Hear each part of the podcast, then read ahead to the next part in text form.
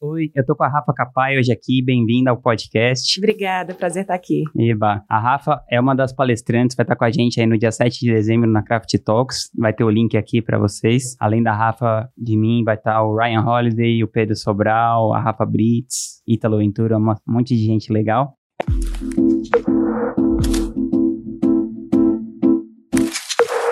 Rafa, você foi uma das primeiras pessoas, assim, que quando eu comecei a, a, empreender na internet, você era uma pessoa que já tinha uma moral, assim, já estava fazendo faz tempo. Queria que você contasse, assim, como que você começou a empreender, que você decidiu ir por esse lado para a internet, o que que te inspirou e como tem sido sua trajetória, assim, de lá para cá. Bom, antes de empreender, né, no digital, como a gente chama hoje, eu já empreendi... Offline. Offline, tradicionalmente. Eu tinha uma produtora, mas a minha trajetória começou muito novinha, com 14 anos de idade, foi meu primeiro trabalho profissional, carteira assinada, como bailarina. Ai, que legal. Da dança, eu fui pro teatro. Do teatro, fui pro jornalismo. Fui fazer faculdade de jornalismo. Então, é, fui abrindo, assim, algumas janelinhas de coisas que eu queria fazer e gostaria de me expressar em linguagens diferentes. E aí, em algum momento, junto com uma sócia, eu abri uma produtora teatral em Belo Horizonte. Estudei marketing, porque eu achava que era uma pecinha que eu precisava aprender se eu quisesse continuar fazendo aquilo que me interessava. Só que em algum momento estava tava faltando, assim. Eu senti que eu precisava estudar alguma coisa que realmente fosse fosse me ajudar a pegar o meu talento, traduzir esse talento em um negócio e conseguir é, viver disso, né? Uhum. Transformar capital criativo em negócio. E aí eu descobri que existia, é, especialmente fora do Brasil, em, em língua inglesa, um conceito chamado empreendedorismo criativo, que era a visão do empreendedorismo aplicado a áreas criativas, no meu caso, dança, teatro, escrita e, e, e as outras coisas que eu já fazia. Eu falei, é isso que eu preciso aprender. Aí é, você foi para Londres, né? Fui para Londres, fui fazer um mestrado nesse tema. É, durante o mestrado, eu desenvolvi uma metodologia de desenvolvimento de empreendedores criativos e de negócios criativos. Foi quando eu comecei na internet. Meu primeiro grande trabalho na internet foi simplesmente ir na sala de aula, aprender o que eu tinha que aprender no mestrado, voltar para casa, traduzir aquilo num blog e contar para as pessoas que começaram a me acompanhar daquela época. Então eu comecei. Isso foi em que ano? 2010. Nossa. Comecei a compartilhar conhecimento na internet em 2010. Em 2012, eu volto para o Brasil com essa metodologia formada e eu comecei a testar na prática essa metodologia. Acabei fazendo 40 workshops presenciais, levando essa metodologia para as pessoas, conversando e vendo realmente se aquilo estava ajudando. E aí foi só lá em 2013, depois de ter feito um curso online da Marie Folio, é, a B-School, quando eu vi o trabalho dela, eu falei: caramba, essa, essa mulher está ensinando na internet para milhares de pessoas. Será que eu não consigo pegar a minha metodologia e também traduzir ela para a internet, ensinar ela é, na internet? Internet. E aí, é, três meses depois do curso, eu coloquei no ar a primeira turma do meu curso, o Decola Lab, que era até então o carro-chefe do meu trabalho. E foi assim que eu comecei. Foi, foi tentando achar um jeito de, de continuar fazendo as coisas que me interessavam e continuar compartilhando com as pessoas e gerando retorno para elas e gerando valor financeiro para mim também. Que legal. E a sua marca só tem crescido de lá para cá. E já são vários anos, né? seis, sete anos fazendo isso. O que, que você percebe de diferença nesse ambiente de empreendedorismo digital de lá para cá? Assim, quais são as diferenças mais gritantes para você? Eu vejo muitas diferenças. Assim, eu acho que a primeira delas é que a gente percebeu, felizmente, que não basta vender para essas pessoas. Graças que, que a gente está percebendo isso coletivamente, assim. É uma coisa que eu bato na tecla há muito tempo. Não adianta nada você colocar milhares de pessoas dentro de um curso online se essas pessoas não estão de fato se transformando. O pessoal só pensa no funil de vendas e não no funil da transformação. Exato. Então, peraí, quantas pessoas de fato estão chegando ao final desses cursos, né? Quanto as pessoas estão realmente se transformando, né? Durante, durante essa trajetória. E eu acho que a gente caiu a ficha coletivamente, né? É, acho que caiu a ficha para o mercado de que não adianta, porque se você não está transformando, a sua promessa não se, se realiza na prática mesmo, e essas pessoas não vão voltar. Elas precisam, de fato, saber que, que isso está acontecendo. Dentro desse outro universo, eu acho que mudou muito também a maneira como a gente entrega conteúdo. É, eu sou daquela época dos, dos cursos longos, é, de sete, oito, dez semanas, onde você tinha um. O attention span da audiência era muito maior pessoas conseguiam ficar ali no Facebook durante horas. Prestando atenção. Prestando atenção no curso ou, ou trocando naquela comunidade do curso. E eu, eu fiz grandes amigos assim, eh, fazendo cursos online e, e a gente estava muito mais apto a ficar presente para aquele conhecimento por um tempo, né? Depois de Facebook, Stories, TikTok agora, que são, sei lá, 15 segundos, o nosso attention span está diminuindo. Isso traz um desafio para nós também, que estamos trabalhando com, com educação no digital, assim. As pessoas, a gente precisa encontrar um novo jeito de ensinar para essas pessoas, né? Tanto que eu vejo uma grande eu que fiz 40 workshops presenciais lá atrás, eu vejo um grande retorno para o presencial Sim. também. Porque se a pessoa está dentro de uma sala de aula, minimamente ela está presente ali com você, né? Eu acho que o público também está muito mais atento à mensagem de marketing. Eu acho que mensagens de marketing mais autênticas, mais empáticas, mais criativas estão ficando mais, porque né, depois de muita gente ter vivenciado é, formas de vender muito parecidas, as pessoas se perguntam se aquilo de fato faz sentido, né? Então eu tenho percebido essas três grandes mudanças no mercado. E eu acho que a gente vai, quem quiser continuar, vai ter que prestar atenção nessas coisas. Você sofre também com essa coisa que você falou, essa síndrome da distração, sei lá, essa coisa do, do celular, assim, para mim é o, acho que é o meu maior desafio, assim, porque quando você tem alguma audiência, por menor que seja, né, eu tenho uma audiência não é tão grande, mas toda hora que eu mexer no meu celular vão ter, sei lá, 10, 20 pessoas falando comigo, e aí sempre pode ser uma coisa legal, aí você vai olhar de curiosidade, sempre pode ser alguma pessoa falando alguma coisa legal para você, e sei lá, isso, isso acaba te distraindo do que você, do que te te levou em primeiro lugar até alguém interessado em falar com você. Como que você lida com isso, assim? Eu também tô aprendendo. Não é fácil para mim. Eu tenho tentado colocar em prática hábitos que me permitam não estar tá nesse esse Loop. vortex, né, é, constante. Desde que eu vivi um burnout em 2017, eu já fiz é, alguns detox. Nesse ano mesmo eu fiquei 30 dias sem internet. Sério? Sério. Meu Deus.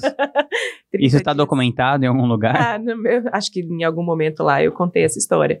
Mas eu estava eu tava sentindo que eu estava voltando muito próximo do início do burnout ali. E aí decidimos lá com meu time. Minha irmã, que é minha sócia, puxando muito esse. Né, ela me protege muito, me ajuda muito também, que ela é legal. muito mais. Ela é muito mais equilibrada, muito mais do que eu. E aí a gente resolveu que eu ia ficar 30 dias sem, sem internet. Talvez eu tenha usado para né, um Waze, uma coisa assim, não vou falar uhum. sem internet, mas sem mídias sociais mesmo, sem e-mail, mídias sociais, YouTube, nada disso. É. E aí ela ia tocando o seu negócio para você. E aí ela com o time, eles tocaram, eu deixei muita coisa pronta.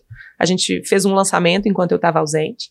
Já fiz mini detox, de ficar cinco dias sem fazer. Eu tenho priorizado isso. Então, eu sei que às vezes ter um negócio e falar na internet pede uma demanda e uma. Né, eu te perguntei há quanto tempo você tem feito isso? 53 semanas postando conteúdo. É, então, a gente sabe que a internet precisa que exista essa consistência, essa presença constante. Mas eu tenho, nos últimos meses, até esse último ano, eu tenho falado mais sim para mim e não para isso, porque não me adianta, não me serve ter um negócio se eu tô doente ou se claro. eu tô claro. né? Se eu não, não consigo estar tá inteira naquilo que eu estou fazendo. Então eu também sofro com isso para chegar na sua pergunta. E eu tenho tentado encontrar esses hábitos, assim, detox constantes, às vezes domingo, deixo o celular em casa, porque não, não vai, ou deixo no bolso, coloco no, no modo avião. Um dia inteiro que você já fica, já dá um Faz uma diferença, né? né? Um fim de semana que você não... Eu, eu lembro de uma situação aqui em São Paulo engraçada, porque eu tava numa época muito presente na internet, né? Não tinha nem esses medidores ainda que os, o Instagram e o próprio iPhone tem hoje, mas sabe quando você sente que você tá too much lá? Eu tava muito lá. Uhum. E aí, curioso que eu fui assistir um espetáculo de teatro no CCBB e eu brinco que meu celular pulou da minha bolsa. Porque foi mais ou menos isso que aconteceu. Eu cheguei lá em cima naquele andar final lá do teatro CCBB, de desci assim para ver o chão lá embaixo no CCBB, que é muito bonito, três ou quatro andares para baixo. A bolsa bateu no,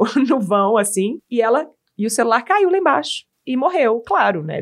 Quatro andares. E aí eu fiquei sem celular até eu conseguir um outro. Foram quatro, cinco dias. E foi a melhor coisa que podia acontecer comigo naquele momento. Foi o meu celular falando: eu não estou dando conta mais, me deixa, me deixa quieto, me deixa parado, porque você tá me usando demais. Ele morreu, pulou da bolsa. Se suicidou. E eu tive que ficar sem. E eu falei: opa, dá para ficar sem. Dá para viver. Dá para viver. O mundo não vai acabar. É. Eu poderia ter pegado um outro celular que eu tinha lá e eu falei: não, não vou pegar, não, não quero. Você interpretou como um sinal. Eu interpretei como um sinal e foi excelente para aquele momento que eu estava vivendo. Então, vez ou outra, fora as coisas que eu tento fazer diariamente, detox é uma coisa que eu tô recorrentemente recorrendo a ele, assim, que tem me ajudado bastante. Legal. Rafa, e como que você concilia dentro de você, assim, dentro da sua vida, né, suas obrigações, porque eu vejo que você tem um lado muito artista, assim, uhum. que desde o dia que eu te conheci, assim, saber, mesmo sabendo que você é uma empreendedora tal, que claro que empreender tem um pouco da coisa de ser artista, né? Mas, mas eu vejo que você é uma pessoa bem mais ligada na coisa da arte mais pura em si, criativa, do que numa coisa meio de gestão, assim. E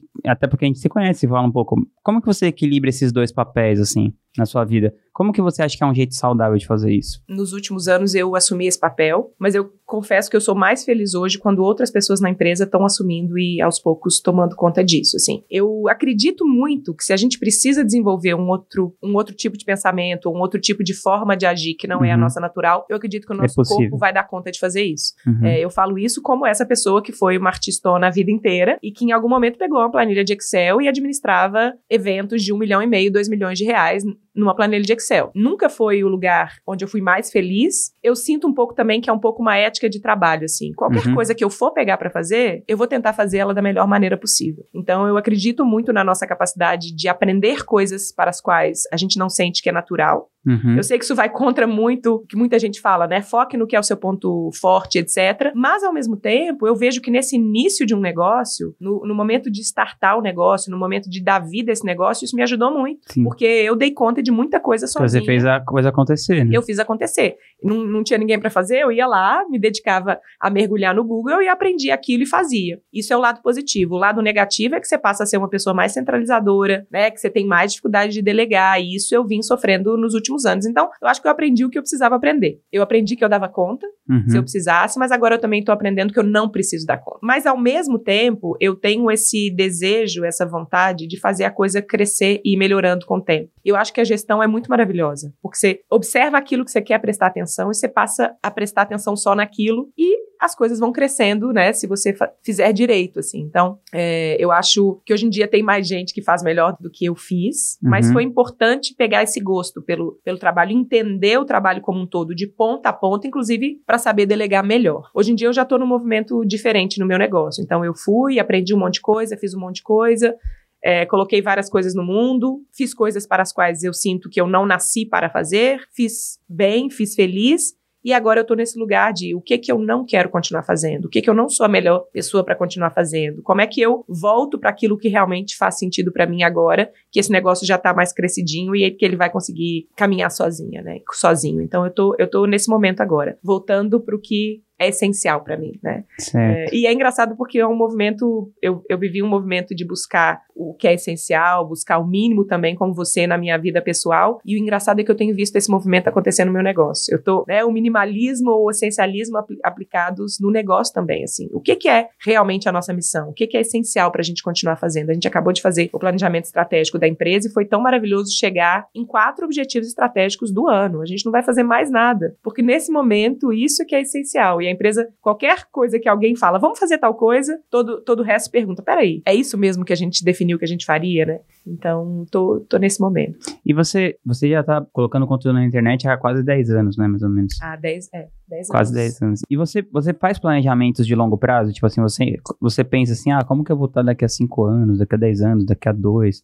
Ou você pensa sempre num ciclo de um ano para frente? Eu tenho muita dificuldade de fazer planejamento de longo prazo. Talvez seja a minha alma inquieta, criativa, eu tenho muita dificuldade. Eu sinto que eu tô colocando uma camisa de força e eu sei que é, que, é, que é besteira, porque o planejamento pode mudar, né? Mas eu faço um planejamento mais anual, assim. O que, que eu, eu tenho lá, eu tenho um trelo, eu sou a louca do trelo.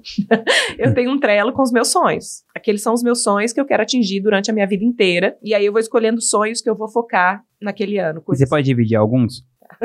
Mas é, eu tenho um sonho de ter uma casa no, no, no mato, por exemplo. Ah, que legal. Uma tiny house no, no, mato. Esse é um sonho que eu sei que eu acho que eu quero começar a investir agora, porque eu tô sentindo essa falta. De... Recomendo você dar uma olhada lá no ponto de luz. Pois é, mas eu tô achando que vai ser perto da família, em Minas. Ah, é, gostoso. É, porque eu, a gente, eu e meu marido, a gente quer ter a liberdade de continuar viajando e tal, então ter um ponto próximo lá da família nos obriga ou nos faz voltar mais para lá. E esse esquema do tiny house é muito legal, né? Eu fico horas vendo aqueles vídeos e falo, meu Deus, eu acho tão criativo, porque são pessoas que estão nesse movimento do essencialismo, especialmente lá nos Estados Unidos, né? As pessoas entenderam que essa rodinha de rato, essa loucura da rodinha de rato, de comprar uma casa gigante, de ficar pagando um mortgage, de ficar anos e anos comprometidos com o financiamento, não faz sentido nenhum. E aí as pessoas estão encontrando soluções criativas como é, as tiny houses para voltar para o que é essencial. E é tão bizarro lá que tem, a, tem um mercado gigante de storage, né? Sim. Tipo, eles têm as casas já são gigantes, mas eles compram tanta coisa que não cabe nas casas e aí eles ficam armazenando coisas em storage. É muito louco, né? Num desses TED Talks tal, que chama Life Edit,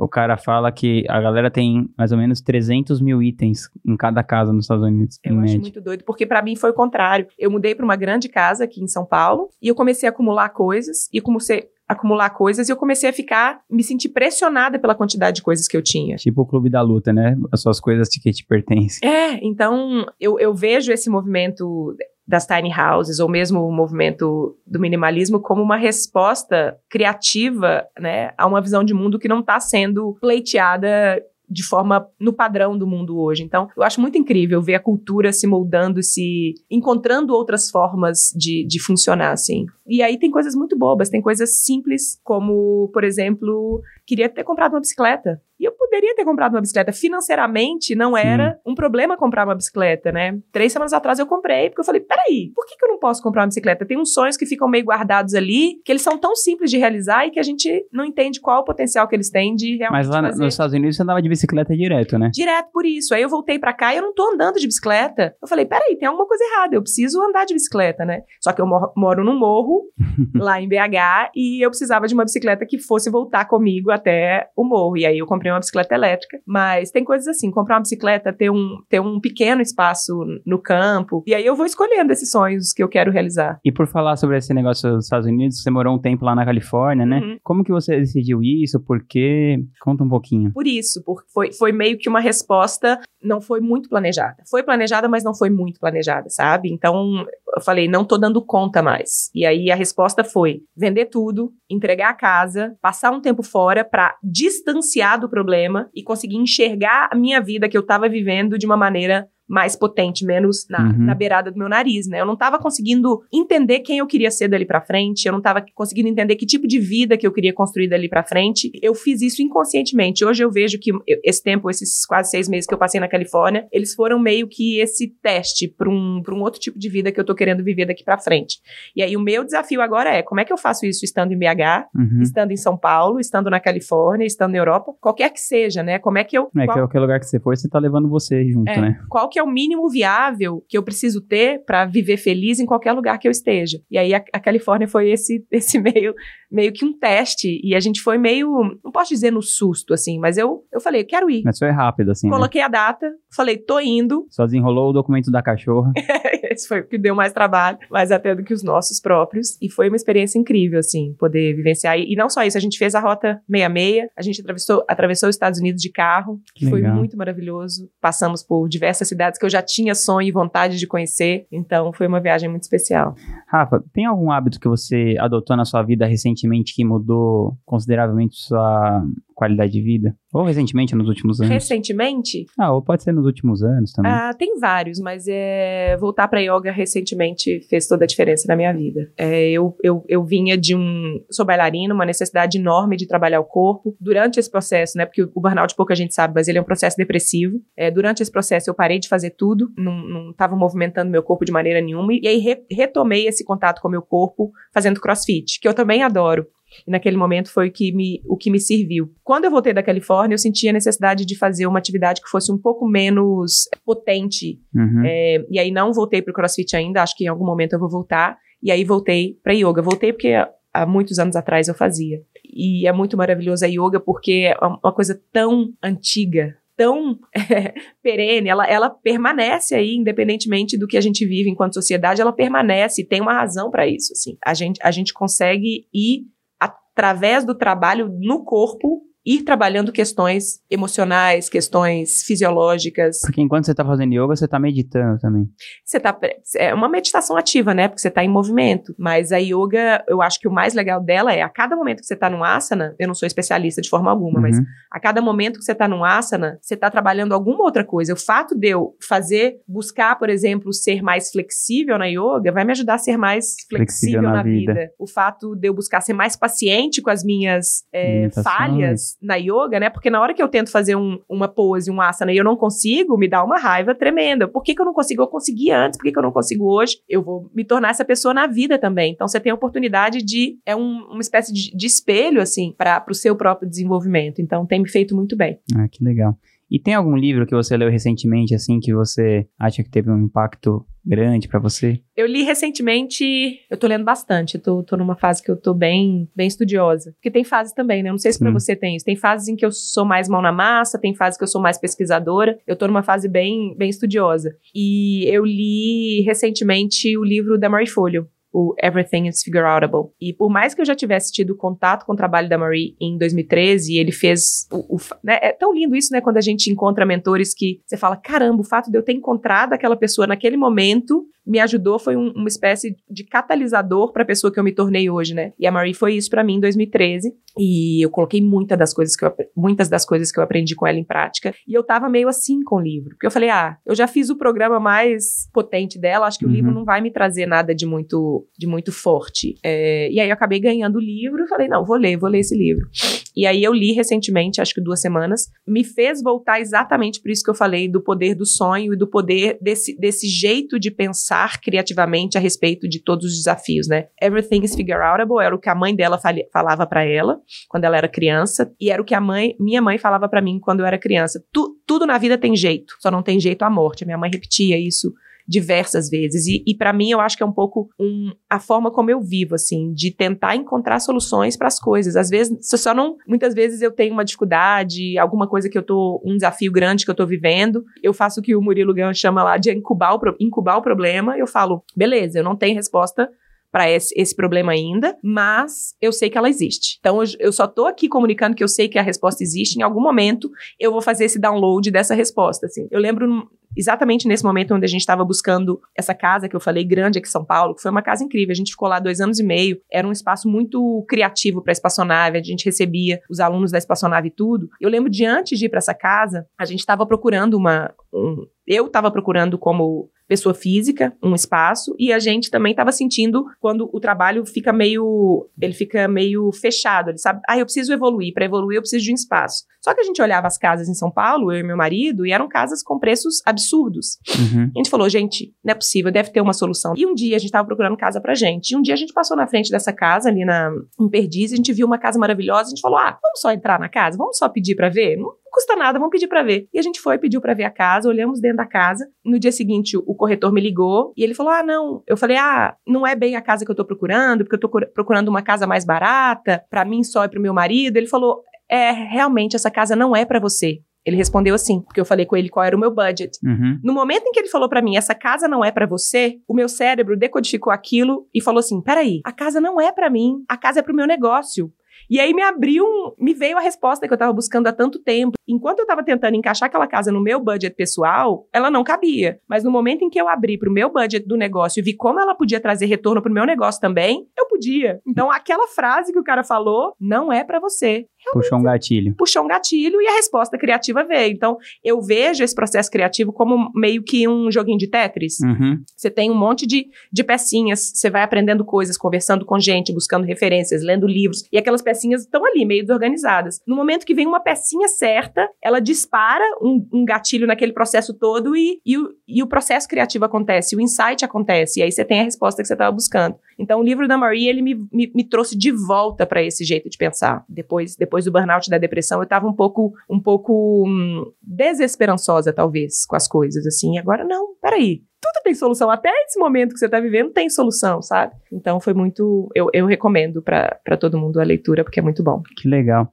E essa coisa que você falou, né, da casa, eu vejo que é um problema, é uma questão, assim, para vários empreendedores, principalmente a galera que empreende no digital e muitas vezes trabalha de casa, né? Porque aí você falou, né, do Tele, o cara acorda, olha o Instagram e o Trello e aí ele fica fazendo isso até a hora dele dormir, assim. É um perigo. Como que você, porque como que você acha que se você trabalha em casa, que você consegue fazer, assim, para virar essa chave que você tá trabalhando ou você tá só na sua casa? São diversas coisas, assim, mas eu... Você sofreu com isso de alguma maneira? Na, naquele lugar onde eu estava antes de ir para essa casa, sim. É, porque apesar da gente ter uma edícula no final, no final da casa, no, no, fundo da casa, que era como a gente usava, ainda tinha um pouco essa sensação. Mas essa eu acho que é a primeira questão, assim. Nem todo mundo tem a possibilidade de ter um espacinho separado, mas se você tem essa possibilidade de ter um espaço separado, que seja um escritório, que é o seu trabalho, e o resto da casa É a que sua é casa. a sua casa, facilita. Então, lá nessa casa, a gente tinha andares. Então, a minha casa era um andar de cima, ninguém ia, só eu e meu marido íamos. Tinha mais dois andares que eram No disponíveis para o escritório e para espaçonar. Beleza, nessa casa que eu tô agora é um loft. Então, tem o quarto em cima e tal.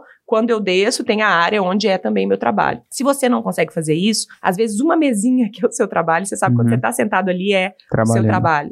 Outra coisa é ter horários mais claros e mais fixos de trabalho. Por exemplo, se você leva o computador para a cama, essa essa essa diferença, né, se eu tô trabalhando, se eu tô, o que que eu tô fazendo, ela, ela se dilui, é perigoso quando ela se dilui, porque normalmente quem tá nesse lugar de empreender no digital é alguém que faz porque gosta do que faz. E aí se eu gosto do que faço, Quer eu posso ficar horas fazendo isso que eu faço. Se eu faço porque eu gosto, eu posso recusar outros convites porque eu tô me divertindo quando eu tô. E aí, quando a gente vê, a gente tá dentro de casa, a gente não sai pra nada, a gente faz atividade física com outro curso online que você comprou de alguém, que você coloca na TV, sabe? Você pede comida no você não sai de casa. E aí é um perigo enorme, porque você não tá trocando com as pessoas, você tá não, não tá sentindo o cheiro da vida, das plantas, você não tá saindo pra caminhar, você não tá tendo outros estímulos que não só aquele seu espaço de trabalho. Roupa, eu mudo de roupa.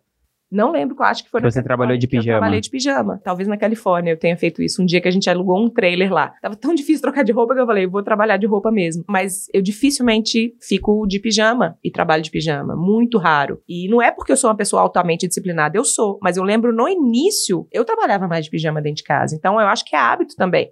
Hoje em dia é, é- é quase escovar dente. Não, não tem como eu, eu descer de camisola e trabalhar de camisola, sabe? Então, são pequenos hábitos que a gente vai fazendo, tijolinho por tijolinho, até que a gente vai tendo essa, essa visão mais consciente da forma como a gente deposita energia no trabalho, né? Rafa, teve algum algum fracasso, assim, algum problema, algum fracasso, assim, na sua, na sua trajetória que posteriormente te levou a um sucesso ainda maior? Vários. Eu vejo o tempo todo. Conta o seu favorito, então. O meu favorito foi justamente é, é, essa história de Londres, porque quando eu falei vou estudar fora, antes até de estudar empreendedorismo criativo, eu não tinha tido o aha moment ainda, que era isso que eu tinha que es- estudar. Eu vinha da gestão cultural. Eu Certo. vinha, né, eu era produtora teatral, eu escrevia projetos de lei de Edital incentivo, e tal. editais, etc. E eu achei em algum momento que o que eu tinha que fazer era estudar gestão cultural. Eu ainda não estava claro, não estava claro para mim que eu tinha que estudar uma outra coisa. E aí eu cheguei, eu vim para São Paulo, estava morando aqui, trabalhando numa agência de eventos, eh, fazendo esses grandes eventos para agências, para empresas. E aí eu entrei num processo de bolsas para o Reino Unido chamado Chevening Uhum. que é um processo bem, bem conhecido. E eu cheguei aí na última fase do Chevening e fui ser entrevistada pelo cônsul. E aí o cônsul me perguntou assim, em inglês ele, ele pergunta, pode, quer dizer então que se você passar no, se a gente te dá bolsa, se você for fazer, estudar gestão cultural, quer dizer que a gente pode talvez ter daqui cinco anos, você 10 anos, você como ministra da cultura no Brasil? E eu fui tão autêntica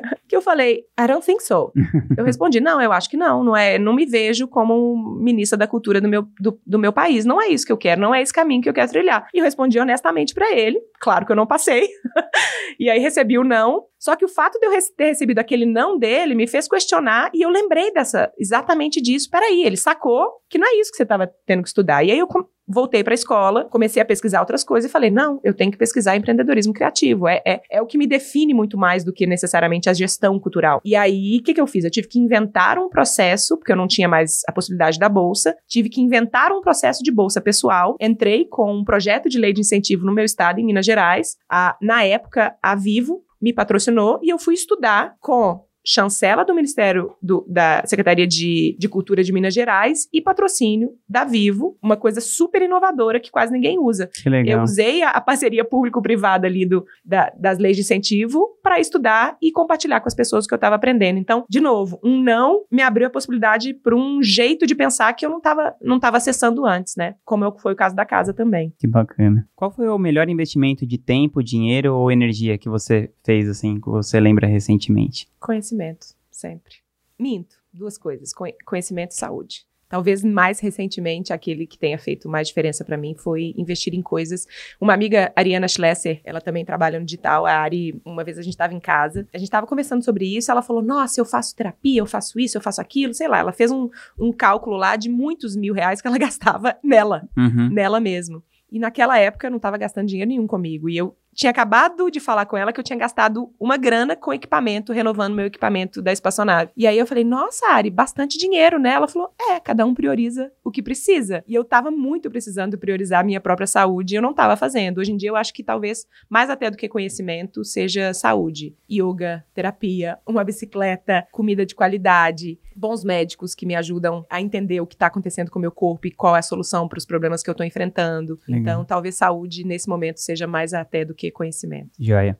Rafa, se você estivesse começando hoje, ou que conselho você daria para alguém que, tá, que quer começar a empreender hoje? A pessoa tá, sei lá, uma pessoa que está entrando na faculdade, ou, ou nem está fazendo faculdade, enfim, mas alguém que está no começo da, da vida adulta. Joga, joga fora não, pega essa ideia, esse esse mundo ideal que você tem do seu negócio, da sua ideia, essa visão que você tem, pega ela, conversa com ela, beleza, massa, guarda na gaveta e começa com o que você dá, dá conta de fazer hoje. Eu vejo muita gente aumentando a distância entre o início e o que eles de fato desejam, entre a visão, é, demorando mais tempo para fazer as coisas, não porque demora tempo fazer, mas porque demora para começar. Porque essas pessoas acham que para fazer aquela visão que eles imaginam ali, eles precisam estar tá num outro lugar, sabe? Eu acho que, que o que fez diferença para mim foi reconhecer isso, assim. O que que eu tenho para começar hoje? Qual que é, o que que eu já dou conta de fazer fazer hoje, independentemente se a minha visão é essa. Quando eu, quando eu estava lá no meu mestrado, na finalização do mestrado, a, a, eu tinha que apresentar um plano de negócios, além da metodologia, um plano de negócios do meu trabalho. Eu tinha uma ideia gigantesca para a espaçonave e, e a minha mentora falou: como é que você pode dividir ela em pedacinhos? E eu dividi em pedacinhos e falei: beleza,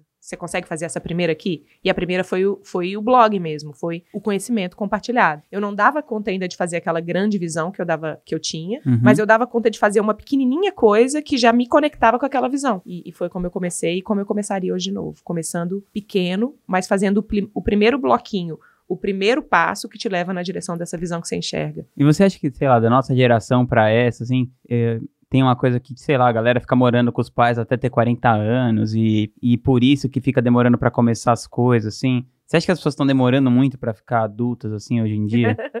Nossa, nunca tinha pensado nisso. Se é uma coisa geracional mesmo. Talvez, mas talvez também porque essa necessidade de fazer direito, sabe? Não sei. Eu sinto que as pessoas têm. A gente abraça uma necessidade de fazer perfeito. Eu sou absolutamente perfeccionista. Eu digo que eu sou uma perfeccionista em, em processo de cura. Em tratamento. Em tratamento. E vou, vou ser assim pro resto da vida. Mas eu vejo essas pessoas. Alguém contou para elas que não pode errar. Alguém contou para elas que tinha que ser perfeito. Alguém contou para elas que não dá para ser vulnerável e pedir ajuda. Alguém contou para elas que elas não podem ser autênticas naquela visão, que elas têm que ser diferentes, que elas, elas têm que se encaixar, sabe? E esse alguém é a gente. Alguém é o, é o social e somos parte desse tecido sim, social. Sim, claro. Então a gente fala muito, ah, a gente está construindo a cultura ao mesmo tempo que a gente se beneficia ou a gente também pode ser prejudicado pela cultura, né? É, então eu sinto que as pessoas também têm um pouco essa essa visão, é quase como uma visão padronizada da vida. O que, que se espera da gente, sabe? Se espera da gente que a gente saia nessa idade, mas que a gente case, que a gente tenha filhos, que a gente compre uma casa, que a gente opte por um trabalho estável, que a gente envelheça, que a gente aposente e que a gente morra e deixe dinheiro para os nossos filhos, sabe? Tem um roteirinho ali que alguém criou e que a gente continua alimentando ele. Eu, eu acho que esse roteiro é o, é o nosso, né? Da nossa idade, assim. Talvez. Mas eu vejo dessa galera mais nova, às vezes, sei lá, as pessoas que eu vou entrevistar para trabalhar trabalhar aqui.